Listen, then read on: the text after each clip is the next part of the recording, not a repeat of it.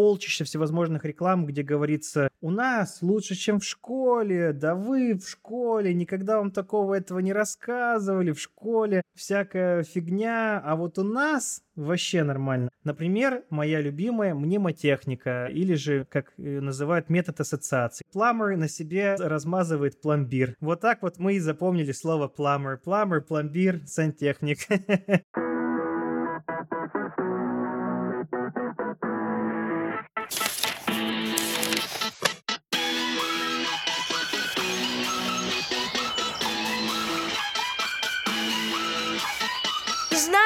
это свобода. Всем привет, меня зовут Саша, я преподаю программирование детям, и это подкаст «Образованный неуч», в котором я общаюсь с преподавателями, психологами, просто супер классными родителями, чтобы узнать самые лучшие практики, которые помогут нам учить и учиться еще эффективнее, быстрее и без лишнего стресса. А сегодня в гости я позвал Кирилла. Он преподаватель английского языка, ведущий YouTube канала Бородатый лингвист, на котором он делает обзоры на разные языковые школы и курсы. Кирилл, привет! Привет, привет. Спасибо большое, что позвал. Супер. Кирилл, с тобой бы я хотел как раз-таки обсудить тему того, как вообще искать хорошие курсы или хороших преподавателей в интернете и не только, так, чтобы, например, не наткнуться на совсем откровенных мошенников. Но перед тем, как мы начнем к обсуждению этой темы, расскажи немножко о себе, чтобы слушатели тоже понимали картинку, почему ты можешь говорить на эту тему. То есть немножко расскажи свою историю, как ты пришел к преподаванию и про свою экспертность в этой области. А на самом деле в такие моменты всегда хочется нагнать драматизма и сказать, что как, как Бэтмен, знаешь, э, моих родителей убили, и теперь я борюсь с преступностью. Но, к счастью, ничего такого нет. Родители, слава богу, живы-здоровы, все живы-здоровы. Я, на самом деле, просто тоже точно такой же преподаватель. Я закончил педагогический университет на специальность учитель китайского английского языков в городе Комсомольск-на-Амуре. И, будучи э, в университете на пятом, на четвертом курсе, я начал видеть огромное количество рекламы, которые, откровенно говоря, поносят, оскорбляют, э, достаточно пренебрежительно относятся к труду педагогов, к труду преподавателей. А, то есть вот эти вот полчища всевозможных реклам, где говорится, у нас лучше, чем в школе, да вы в школе, никогда вам такого этого не рассказывали, в школе всякая фигня, а вот у нас вообще нормально. Но я, как человек, который уже на тот момент проходил практику, который уже чуть-чуть, ну, понятно, что опыта работы в школе как такового не было, но все-таки что-то, что-то знал, как примерно оно работает, знал, как э, учебники строятся, ну и, в принципе, знал немножко об образовательном процессе, там, каких-то наработках методики, методических наработках, там, самое начало, но все равно. И я такой, ну, давайте посмотрим, ну, что ж там не так, как в школе? Ну, вот что ж там такого не так, как в школе? Захожу, получается, на все эти вебинары, тогда я только вебинары разбирал, ну и там просто откровенная инфо-цыганщина, откровенное мошенничество, передергивание, огромное количество техник, которые работают достаточно слабо, которые, ну, я бы не сказал, что они не работают совсем, но они работают с оговорками, они сами по себе противоречивы. То есть многие берут какие-то легкие трюки, которые можно использовать, э, ну, на каком-то показательном выступлении, и выдают это за нечто такое, что работает при изучении языка. Например, моя любимая мнемотехника, э, или же, э, как называют, метод ассоциации, когда берется какое-то слово на английском языке, идет звуковое сочетание с русским, дается какой-то глупый пример, и вот так вот мы запомнили слово. Например, сантехник, который на английском будет plumber. Какую к нему ассоциацию? Plumber на себе размазывает пломбир. Вот так вот мы и запомнили слово plumber. Plumber, пломбир, сантехник. звучит прикольно, звучит классно, звучит бодро, и на самом деле это действительно рабочая тема в каких-то местах, но просто когда речь идет об, допустим, э, изучении языка как таковом, то это как бы нужно понимать, когда это делать и зачем, а не тыкать это куда угодно в изучение вокабуляра. Ну вот э, это один из примеров того, что меня тогда очень сильно взбесило. Ну и я начал борьбу со злом, так скажем. А сам ты, получается, в школе работал, не работал, сейчас преподаешь, не преподаешь? Да, я отработал в школе не так много. Ну, то есть, скажем так, да, то есть, когда учишься в университете, проходишь практику в школе, плюс какая-то у меня была репетиторская практика, но я ее особо сильно не считаю, потому что я тогда тоже сам мало знал, не очень грамотно преподавал, сам не очень сильно люблю на свою работу тогда ссылаться. Но, тем не менее, получается, после этого я пошел в школу работать, получается, поработал там недолго тоже, потому что не для меня оказалась работа, очень сложно было, поработал там полгода а, в обычной нашей общеобразовательной школе. Было очень сложно, после этого пошел в центр, языковой центр, и вот там уже у меня все пошло как надо, то есть там уже и проблемы, с которыми я сталкивался в школе, уже не было. То есть после этого пошел образовательный центр, и потом после этого начал преподавать онлайн, уехал из родного города, и, собственно, вот до сих пор преподаю онлайн, то есть как бы я, я не буду говорить, ну, как бы, если, если вот я сейчас был бы вот одним из тех инфо-цыган, я бы сказал, ой, да у меня 10 лет э, опыта преподавательского, короче, уже. Но это, конечно же, не так, потому что я свой опыт именно вот такой преподавательский, ну, расцениваю, наверное, года 3-4, именно такой основной, основательный такой, по науке, так скажем, правильный опыт такой, которым с помощью, допустим, тех методических пособий, которые пользуются во всем мире. Окей, я понял. То есть, получается, ты преподавал и в обычной, да, государственной школе, потом преподавал в языковом центре, то есть отдельном уже как дополнительное образование, и теперь самостоятельно ведешь занятия онлайн. Да, да, все так, все правильно, все верно. Тогда давай перейдем к общему вопросу. Какие вообще форматы изучения языка ты порекомендуешь? Как раз таки онлайн, офлайн, с репетитором? Можно ли вообще самостоятельно выучить английский язык без какого-то учителя? Можно так, как вам нужно. А на самом деле нет э, правильного ответа на этот вопрос, потому что все обучение, все исключительно исходит из ваших нужд. Вот э, нет у вас возможности ходить к репетитору, вот нет возможности. Занимайтесь самостоятельно. У меня на канале есть гайд, совершенно бесплатный, э, со всеми ссылками, э, где я полностью рассказываю, как это можно сделать, куда пойти, куда обратиться, где какие учебники скачивать, что делать и что почему. Но если вкратце, то да, конечно, есть определенный список вещей, которые которые просто нужно делать. Просто нужно заниматься самостоятельно, нужно проговаривать вслух все, что вы делаете, ну и нужно периодически общаться с людьми. То есть, возможно, найти себе стади бари, так называемого друга по учебе, с которым вместе будете заниматься и вместе будете работать, и вместе будете какие-то вещи проговаривать и выводить в актив, так скажем. Можно это делать на сторонних сервисах, например, iTalki, Cambly, ну или просто искать себе друзей по интернету в Дискорде. То есть это все абсолютно нормально. Самостоятельно выучить, конечно же, можно. Что касается офлайн онлайн тут тоже, опять же, зависит только от э, человека. Допустим, я раньше думал, что я никогда не полюблю онлайн, потому что, ну, что это за фигня, сидишь дома, что-то ничего не понятно, что-то такое. Хочу ходить в класс, мне хочется ходить в класс, вот.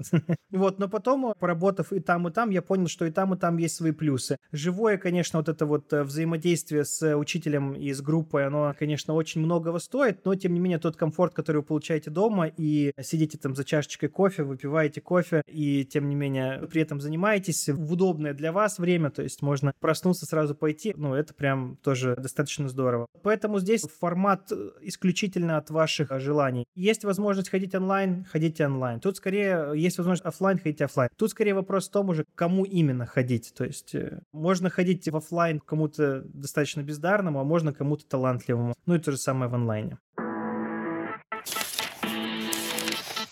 Ты прям идеально закончил к моему следующему вопросу. Это как раз-таки как найти хорошие курсы английского или хорошего преподавателя с учетом того, что сейчас рекламы некачественных курсов, правда, очень много. Например, даже про себя скажу, что в какой-то момент на ютубе у меня постоянно была реклама одной очень некачественной школы. То, что она некачественная, я знаю, исходя из твоих обзоров.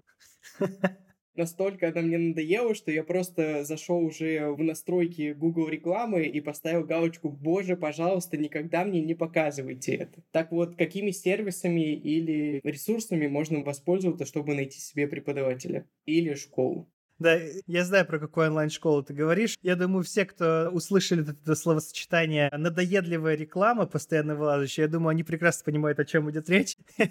На самом деле, это то, что в комментариях под э, обзором на эту школу мне постоянно пишут. Типа, да как достала их рекламу, сколько можно, что такое? Ну, да, в общем, э, что касается курсов, с курсами очень сложно. Очень сложно найти хороший курс, потому что я за всю свою вот эту вот блогерскую практику я нашел буквально несколько реально. Ну, то есть буквально там пять, наверное, курсов школ, то, что вот мне реально зашло, ну, то, что более-менее, и то, что мне э, зашло. У меня есть э, коллеги, которых я очень уважаю, они делают очень качественно, даже в том числе есть курсы качественные, но там совершенно другой подход. А, к сожалению, сейчас люди, которые выпускают вот такие вот подобные продукты, задача у них не научить, а задача сделать так, чтобы это было автоматизировано, чтобы там было меньше проверки самостоятельно, то есть меньше было вовлечения учителя, собственно, в сам образовательный процесс, больше автоматизации какой-то, и при этом при всем, чтобы на это можно было потратить не то чтобы очень много времени. Поэтому просто вот э, зайдя на какого-то блогера, который продвигает э, там себя или продвигает э, свои там уроки, да, или курсы, вы увидите у него какой-нибудь марафон по временам. Ну, то есть это вообще просто, ну, это фигня, откровенно говоря, потому что, ну, что такое марафон по временам? Это значит, что уровень ваш не определяется. Никто не знает ваш уровень. То есть времена, они подаются в соответствии с уровнем. То есть на уровне А1, то есть в самом начале, давать present perfect continuous бессмысленно, как и давать past continuous совершенно бессмысленно. То есть там даются совершенно другие времена, да. То же самое мы можем сказать про уровень, допустим, B2. Когда вы уже проходите более сложную грамматику, и вам усолить вот этот вот глагол to be постоянно, ну, извините, глупо, откровенно говоря. Почему это делается? Потому что очень легко взять, э, снять студию, или даже не снять студию, а просто записать себя вот так вот на веб-камеру и начинать рассказывать о том, э, как прикольно в школе вам неправильно преподают, а я вам сейчас расскажу, как present perfect от past simple отличить, или как к хишит э, окончание s прибавляется. Приправляя это все потом заданиями без разговорной отработки, а просто придавая туда задания на раскрытие скобочек, которые, ну, сами по себе не имеют ничего плохого, да, то есть это нормальное механическое задание, чтобы запомнить форму, именно форму той или иной грамматической структуры. Но если мы говорим о чем-то таком уже более основательном, когда нам нужно вывести ту или иную грамматику в актив, этого, конечно же, недостаточно, потому что при этом нужно разговаривать и нужны разговорные задания на использование этой самой грамматики. То есть они могут совершенно разные быть, просто ответы на вопросы или обсуждение каких-то тем, или просто какие-то ситуации, в которые вас вбрасывают, чтобы вы использовали эту грамматику. Например, вот буквально э,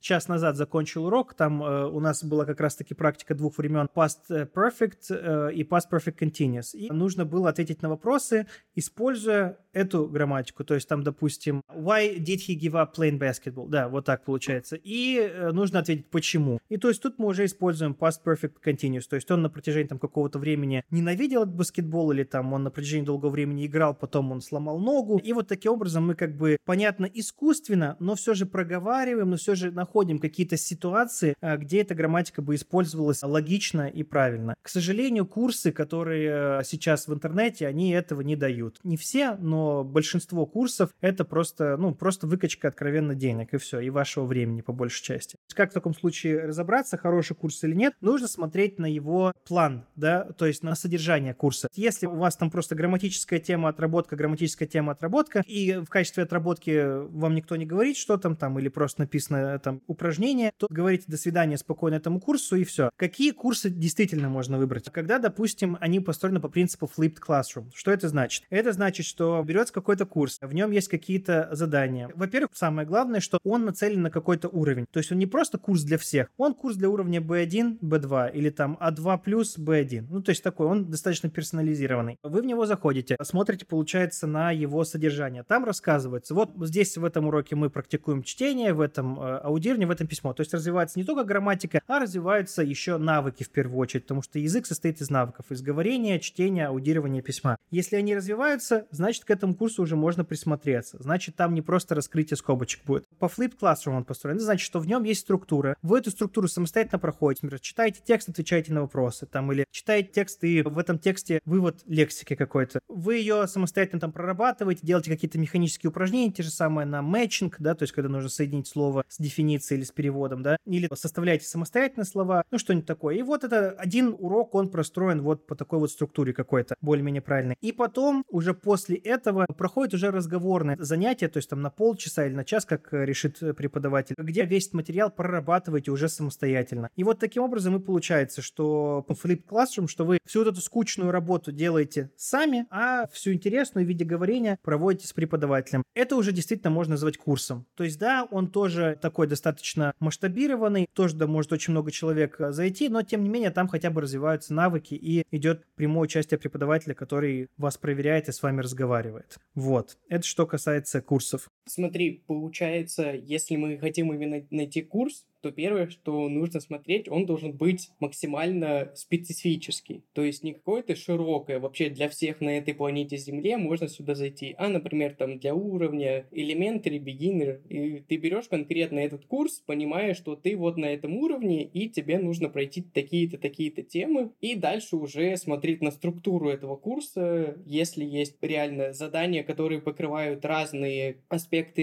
языка, в плане там говорения, лексика, аудирования, плюс какие-то задания, и при этом еще живая помощь преподавателя, тогда в целом такие курсы уже можно рассмотреть и, возможно, приобрести и попробовать как минимум. Но я еще могу опять же заступиться все-таки. Я понимаю, что не у всех получается делать разговорные занятия, где вот живое влечение преподавателя. Но здесь тоже люди выкручиваются, они берут, делают задания, которые имитируют общение. То есть, допустим, э, на разных платформах можно записывать голос. И то есть там есть задания после каждого раздела, там есть задания на говорение. Собственно говоря, где вы там условно прочитали текст, к тексту задаются вопросы, но вы их не просто посмотрели, а вы их проговорили устно и записали это все на аудио. В этом плане уже преподаватель какой-то, кто там будет проверять, он уже все равно будет смотреть и давать вам фидбэк. То есть, может быть, не будет в курсе личного взаимодействия с преподавателем, но, тем не менее, вы развиваете свои навыки. Ну, то есть, на мой личный взгляд, мы учим английский, да, чтобы, по большей части, люди разные бывают, но по большей части, для того, чтобы слушать и понимать. То есть, слушать, понимать и сказать потом что-нибудь в ответ. То есть, э, поэтому мы должны и смотреть на то, чтобы в курсе эти навыки развивались. Если они не развиваются, ну, значит, как бы что-то что не то в этом курсе. Ну, если вам, конечно, это нужно. Потому что есть, допустим, курсы по чтению. Они открыто говорят, это курс по чтению. Мы будем читать, будем разбирать. Ну все, какие вопросы? То есть э, все четко, все правильно. Курсом разобрались. Как теперь найти хорошего преподавателя, если, например, тебе курс не интересен, ты хочешь только индивидуальные занятия, но преподавателей очень много, глаза разбегаются. Как определить, этот человек действительно сможет научить тебя языку или стоит пройти мимо и искать дальше? Здесь сильно сложнее. Здесь очень сильно сложнее, потому что, ну, есть, хорошо, есть какие-то объективные оценки. Допустим, э, образование. Преподаватель с образованием, ну, больше шансов, что он знает лучше свой предмет и больше шансов, что он преподает более грамотно. Но это не всегда так. Потому что, ну, я думаю, я никому не открою секрет, если скажу, что российское образование, оно не славится очень четкими проверками и тем, что каждый выпускник там на вес золота. Я думаю, я никому не открою секрет. То есть мы все понимаем, что некоторые в институте просто просиживают э, в университете и выходят, э, не зная совершенно ни предмета, не зная совершенно ни методики условно преподавания, да. И поэтому тут, конечно, сложнее. Тут очень, наверное, важно задавать вопросы. То есть, э, опять же, это будет звучать сейчас немножко странно, потому что я понимаю, что когда учитель, ученик хочет научиться английскому, ему не нужно разбираться в методах преподавания, ему ну, не нужно разбираться в каких-то вот таких вещах достаточно узких. Но если все-таки хочется разобраться и не быть обманутым, ну, можно некоторые вещи узнать. То есть можно узнать про сертификацию. Если у вас какие-то дополнительные сертификаты, не только на поддержание уровня языка, а на еще и профессиональную работу, да, на профессиональное развитие. То есть, например, такие сертификаты, как TKT или, допустим, CELTA или Delta. То есть это все сертификаты, которые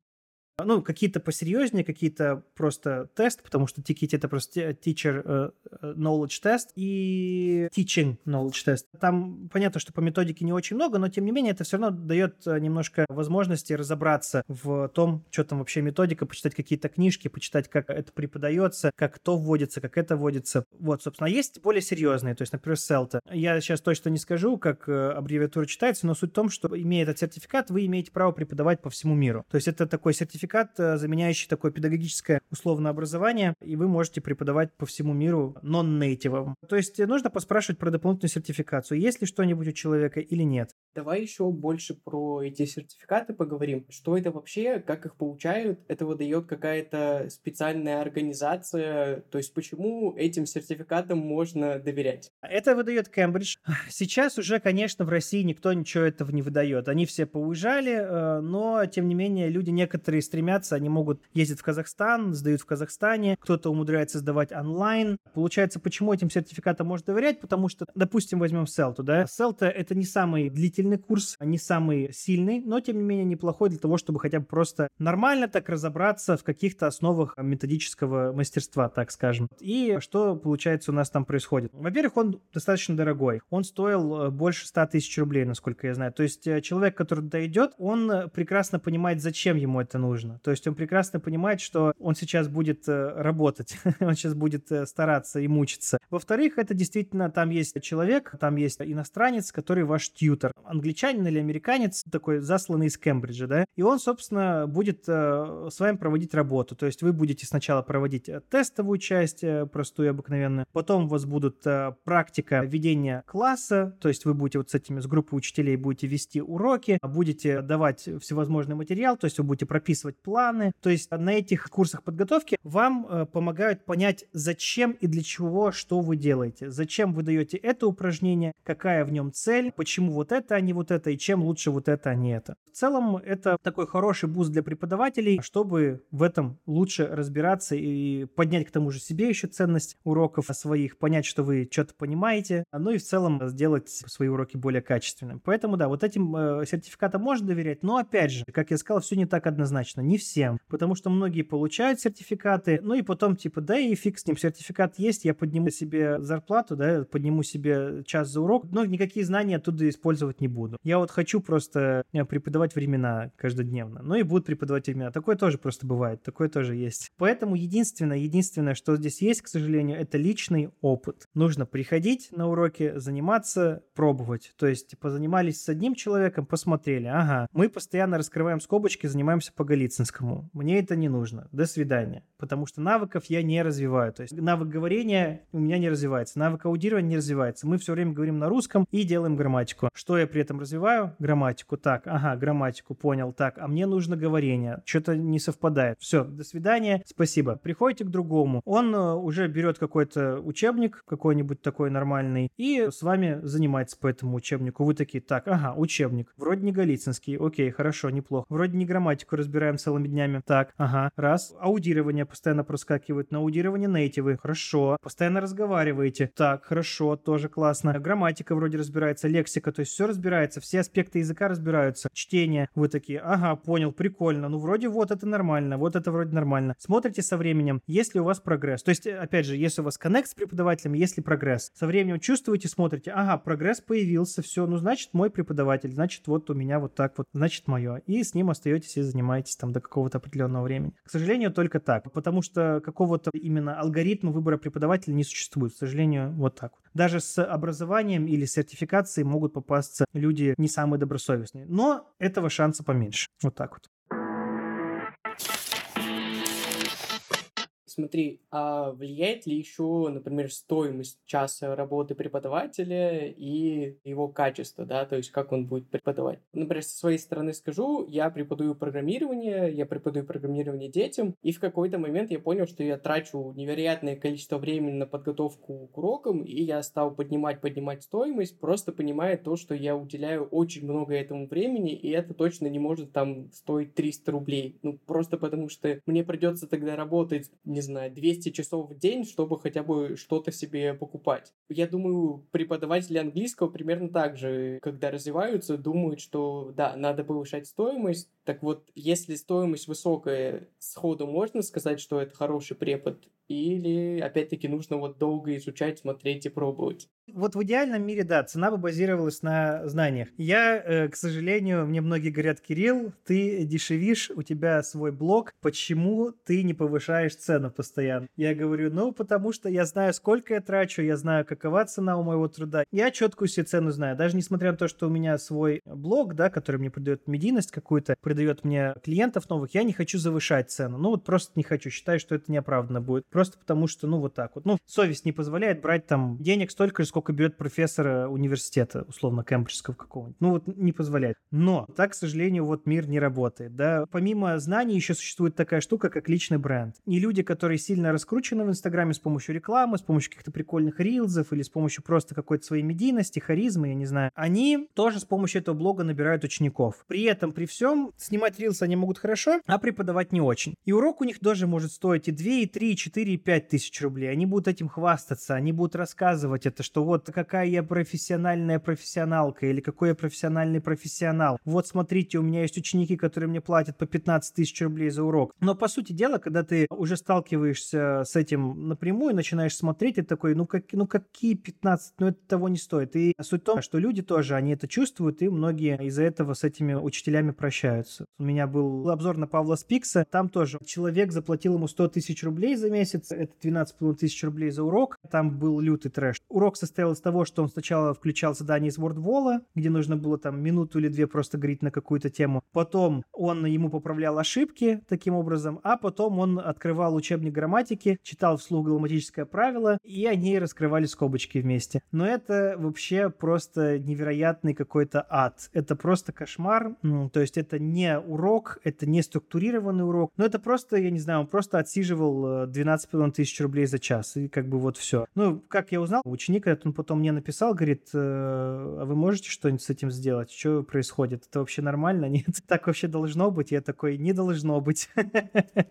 Не должно быть. Вот, ну и, собственно, написал об этом ролик. Поэтому, к сожалению, опять же, нет. Э, нужно смотреть на профессионализм. Ну, хотя, опять же, и при этом, при всем есть и обратная сторона медали. Профессионалы делают свои блоги и преподают э, грамотно, правильно, хорошо за нормальную цену, то есть за ту, которую они заслуживают. То есть иногда даже она оверпрайснутая, но при этом, при всем, из-за того, что человек профессионал, человек смог себя раскрутить, а у него есть аудитория, здесь как бы оно все вот суммируется. Да, оверпрайснуто, но при этом ты идешь именно конкретному человеку, тебя здесь не обманут. То есть ты знаешь, что здесь будет качественно. Поэтому, к сожалению, опять же, нужно смотреть на людей и смотреть, как оно. Но я бы вам не советовал идти к блогерам. Блогеры, конечно, они прикольные. Хотя это, конечно, зачем я говорю это, когда я себе учеников сейчас могу подрезать?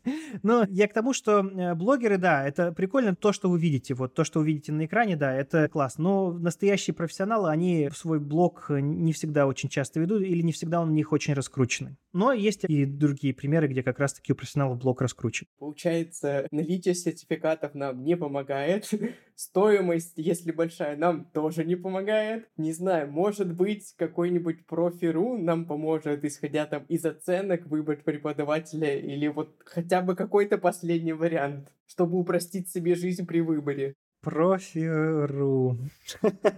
Профи.ру, да? Ну, тут тоже, конечно, так такое себе. Есть у меня одна знакомая хорошая моя, она мне рассказывала, как она тоже на профи.ру взяла себе учителя по подготовке к ЕГЭ за что-то там 5000 рублей. А нет, там, по-моему, по русскому языку был. Но суть в том, что стоимость была невероятная, вроде как отзывы хорошие, но заниматься просто было невозможно вместе. Но, к сожалению, ну правда, ну только проб и ошибок, да. Есть действительно бывают такие случаи, когда вам приглянется блогер, вы ему напишете, и все сработает. И все будет классно. То есть у вас реально будет коннект, вы будете чувствовать прогресс, прогресс, и вы платить будете те деньги, которые вы будете платить, это классно. Круто. Конечно, попробуйте. А ну просто, как говорится, не нужно очень сильно очаровываться, чтобы потом не разочаровываться. Попробуйте одно занятие, два, посмотрите. Сильно большие деньги, я считаю, что платить не нужно. То есть, ну, там, условно, 2000 рублей, э, это там 2500 рублей, ну, можно платить такому прям настоящему профессионалу, у которого есть там Delta, условно, сертификат, один из самых сильных сертификатов. Так, порядок цен, в принципе, тысяча, полторы тысячи рублей. От тысячи до полторы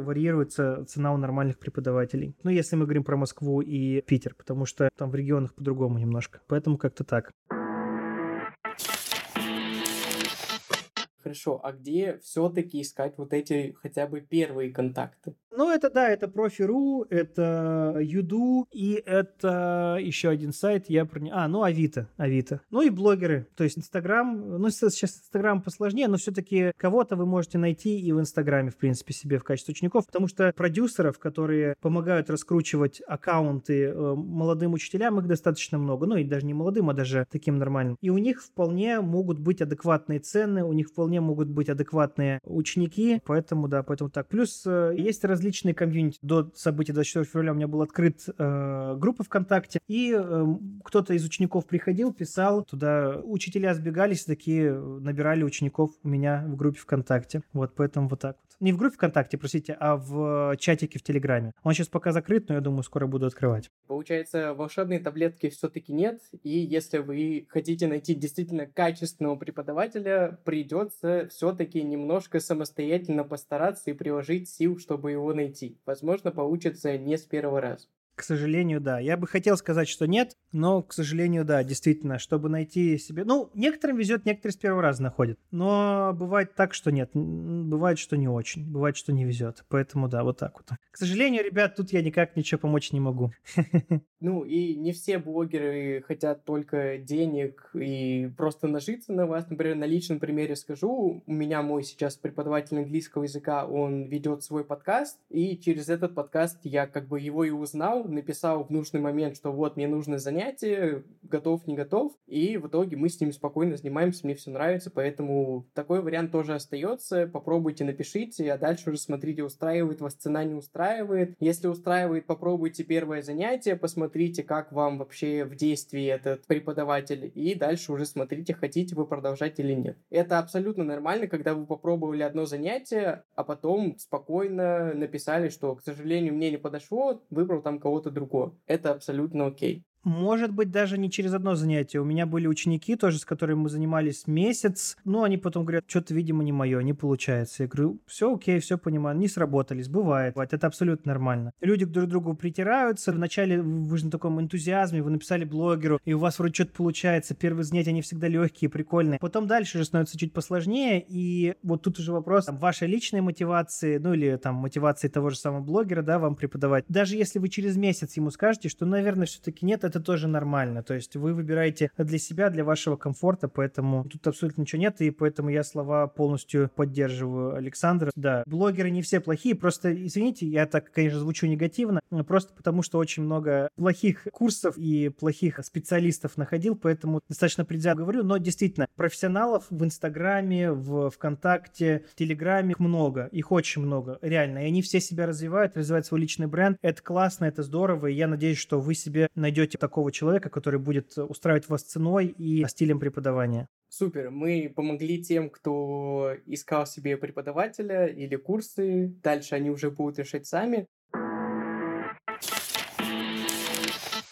А какие дашь советы начинающим преподавателям, чтобы дальше развиваться? Возможно, какие-то у тебя есть ошибки, которые ты совершил, и можешь ими поделиться, чтобы другие их не совершали. Первая ошибка, которую я хочу сказать, это не переставайте учиться. Даже если вы выпустились из университета, даже если вы уже считаете, что вы профессиональный профессионал, это чаще всего может быть эффект Даннинга-Крюгера, да?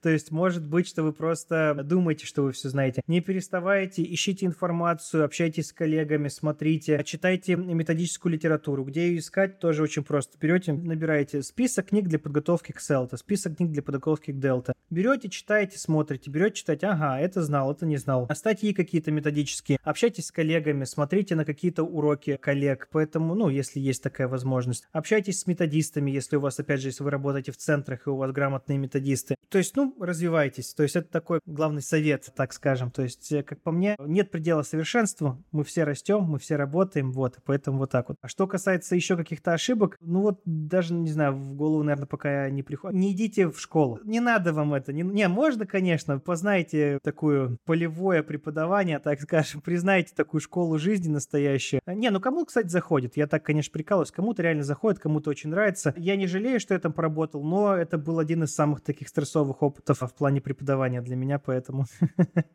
решайте, ребят, сами сами, решайте сами. Я бы еще для начинающих преподавателей сказал бы, не упахивайтесь, потому что в начале стоимость занятий по Льбасу будет не очень большая, а денег-то хочется, поэтому есть желание работать как раз-таки часов 12 в день и вообще каждый день без выходных. Честно скажу, я проходил, вообще не понравилось, потом слег абсолютно с выгоранием, пару месяцев лежал, вообще ничего не хотел делать, поэтому нет. Просто примите, что какое-то время, да, у вас стоимость будет небольшая, но если, опять-таки, как сказал Кирилл, вы будете развиваться, постепенно сможете повышать свой уровень преподавания и вместе с этим повышать стоимость ваших занятий, что абсолютно адекватно, потому что вы тратите время на обучение, вы гораздо больше знаете, гораздо больше даете своим ученикам, и за это можете брать больше денег. Это тоже окей. Я еще хочу сказать, да, тоже вот э, хорошо э, ты мне напомнил, не бойтесь делать ошибки, не бойтесь совершать ошибки, не бойтесь экспериментировать, не бойтесь пробовать. Никогда у вас не будет все идеально с первого раза. Оно и с третьего не будет идеально, и, возможно, даже с пятого не будет идеально. Но при этом многие просто из этого загоняются, переживают и не делают ничего совсем. Или э, боятся экспериментировать, боятся пробовать новое. Не бойтесь, ничего в этом страшного нет. Ученики не знают, как должно быть, да, только вы знаете, как должно быть. Поэтому пробуйте, смотрите, попробовали здесь, попробовали там, попробовали один учебник, пробовали другой, пробовали один метод, пробовали другой, посмотрели, как подходит этому ученику, тому. Когда вы экспериментируете, вы как раз-таки растете. И даже если вы набьете каких-то шишек, это все равно классно, потому что это опыт. Это офигенный опыт, э, который вам потом поможет отдать именно то, что нужно вашему ученику. Вот. Поэтому не бойтесь экспериментировать, не бойтесь делать ошибки, не бойтесь делать что-то не идеально. Это абсолютно нормально. Ну и давай для тех, кто хочет прям очень-очень короткую и сжатую информацию, можешь ли ты накидать пару пунктов условного чек-листа, как выбрать хороший курс и хорошего преподавателя? Выжимка для тех, кто не любит слушать длинные-длинные речи. Первое. На ваших занятиях вы должны развивать навыки говорения, чтения, аудирования, письмо. Если они не развиваются, значит курс э, не особый. То же самое, если с преподавателем вы этого не делаете, значит что-то вы не так делаете с преподавателем. Дальше. С преподавателем обязательно должен быть коннект. А если с преподавателем есть коннект, то можно некоторые вещи, даже какие-то методические вещи, они могут э, уйти на второй план, но при этом вам просто будет комфортно заниматься, и вам самим будет интересно заниматься, даже если преподаватель не очень опытный. Третье. Допустим, когда урок ведется 80% на русском языке, ну это, наверное, что-то не то то. Есть э, русский язык как посредник это нормально, но если мы его используем, то есть если это требуется, да, если это оправдано, допустим, в экономии времени, слово какое-то возникает, бум, перевели, или там грамматика какая-то сложная для студента, бум, э, вам рассказали, там что-то подобъяснили, быстренько напомнили, это нормально. Если он просто ведется весь урок на русском языке, где вы постоянно переводите, да, это тоже что-то не то, что-то вы куда-то не туда зашли. Ну вот примерно вот так вот получается. Наверное, вот такой вот чек-лист будет. Ну, смотри, как раз-таки три пункта ты нашел и уместил, как и планировал. Супер. Я надеюсь, слушателям поможет это найти себе преподавателя. Э, начинающим преподавателям это поможет найти себе какие-то дополнительные источники или вектор их развития. И, собственно, спасибо всем за то, что слушали этот подкаст. Спасибо, Кирилл, что записался, дал столько полезной информации. И под конец Конечно же, не забывайте подписываться на мой инстаграм, на телеграм-канал этого проекта и подписывайтесь на Кирилла также в инстаграме и смотрите его YouTube канал, чтобы сразу посмотреть и увидеть, какие школы английского языка точно не стоят вашего внимания, а нужно пройти и даже не смотреть в их сторону. Еще раз спасибо тебе, Кирилл, и всем пока! Огромное спасибо, что позвали. Очень было приятно пообщаться. Ребят, всем удачи в этом нелегком деле преподавателям преподавать, ученикам учиться. Но знаете, как МММ, мы с вами можем многое, если, если захотим, если будем уделять достаточное количество времени. Так что вот так. Да, супер. Давай, пока. Все, пока. Всем пока.